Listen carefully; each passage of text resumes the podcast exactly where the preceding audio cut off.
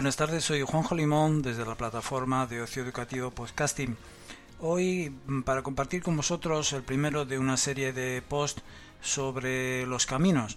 Este lo vamos a titular Los caminos, construcción humana y símbolo existencial. Uno de los rasgos distintivos del mundo animado en oposición al mundo mineral, inerte y aparentemente estático es la movilidad. La vida, en efecto, es movimiento. La movilidad resulta imprescindible para satisfacer las necesidades humanas más esenciales. No en vano se considera que después del fuego la rueda ha sido el descubrimiento más decisivo de la humanidad. Las relaciones humanas, el aprovechamiento de los recursos naturales, el intercambio económico, nada sería posible sin sistemas de transporte ni medios de comunicación. Por ello está claro que los caminos, entendidos como el elemento primordial que permite el desplazamiento, deben ocupar una posición especialmente significativa dentro de la cultura humana. Esto es efectivamente así y la historia de la humanidad no se podría explicar ni comprender sin hablar de migraciones, descubrimientos e invasiones y de los caminos que lo hicieron posible. La primera edición del Diccionario de la Lengua Española definía la voz camino como la tierra hollada de los que pasan de un lugar en otro a manera de calle o lista que atraviesa los campos y va a parar a ciertos sitios y lugares. En primera instancia el camino es pues una faja de terreno sólido y tangible, casi siempre un objeto construido por la humanidad, calzada romana, vía férrea, carretera asfaltada, etc., apoyado físicamente sobre la corteza terrestre. La abstracción del concepto nos lleva, sin embargo, a una línea que separa dos puntos al inicio y al final de algo, también al medio, para llegar a un fin. Esta dimensión otorga a la idea de camino una profunda carga simbólica. Más vale camino viejo que sendero nuevo, y ciertamente el lenguaje está lleno de adagios y alegorías referentes a los caminos. En la vida se va por buen o por mal camino. Ya lo dice la sabiduría popular, si tomas un mal camino, no esperes un buen destino. El camino se confunde con la acción de ir por él. Así cualquier recorrido material o imaginario es también un camino. El camino se convierte en la metáfora por excelencia, en un espejo de la existencia misma, pues ¿qué es la vida sino un tránsito pasajero entre un punto de partida y un punto de llegada? Entre la metáfora y la realidad, los caminos arrastran siempre una fuerte carga simbólica. Los caminos, mirados con el anteojo de la historia, nos remiten al origen de la humanidad.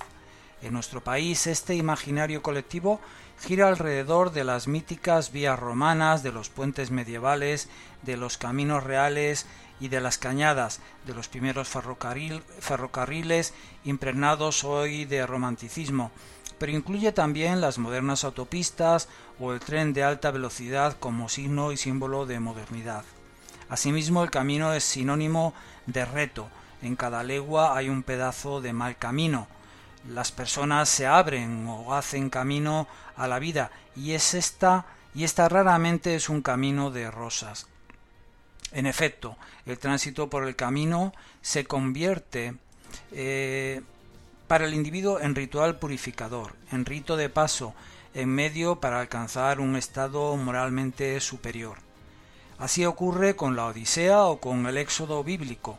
Este es el sentido de la peregrinación antigua o moderna, tanto si hablamos del Camino de Santiago, renovado con nuevos simbolismos como de la Ruta 66 de Chicago a Los Ángeles.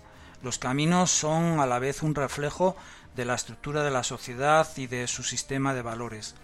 Alrededor de los caminos y del derecho a circular a lo largo de la historia, cada sociedad ha construido un sistema propio de normas sociales, a menudo aceptadas, a veces contestadas.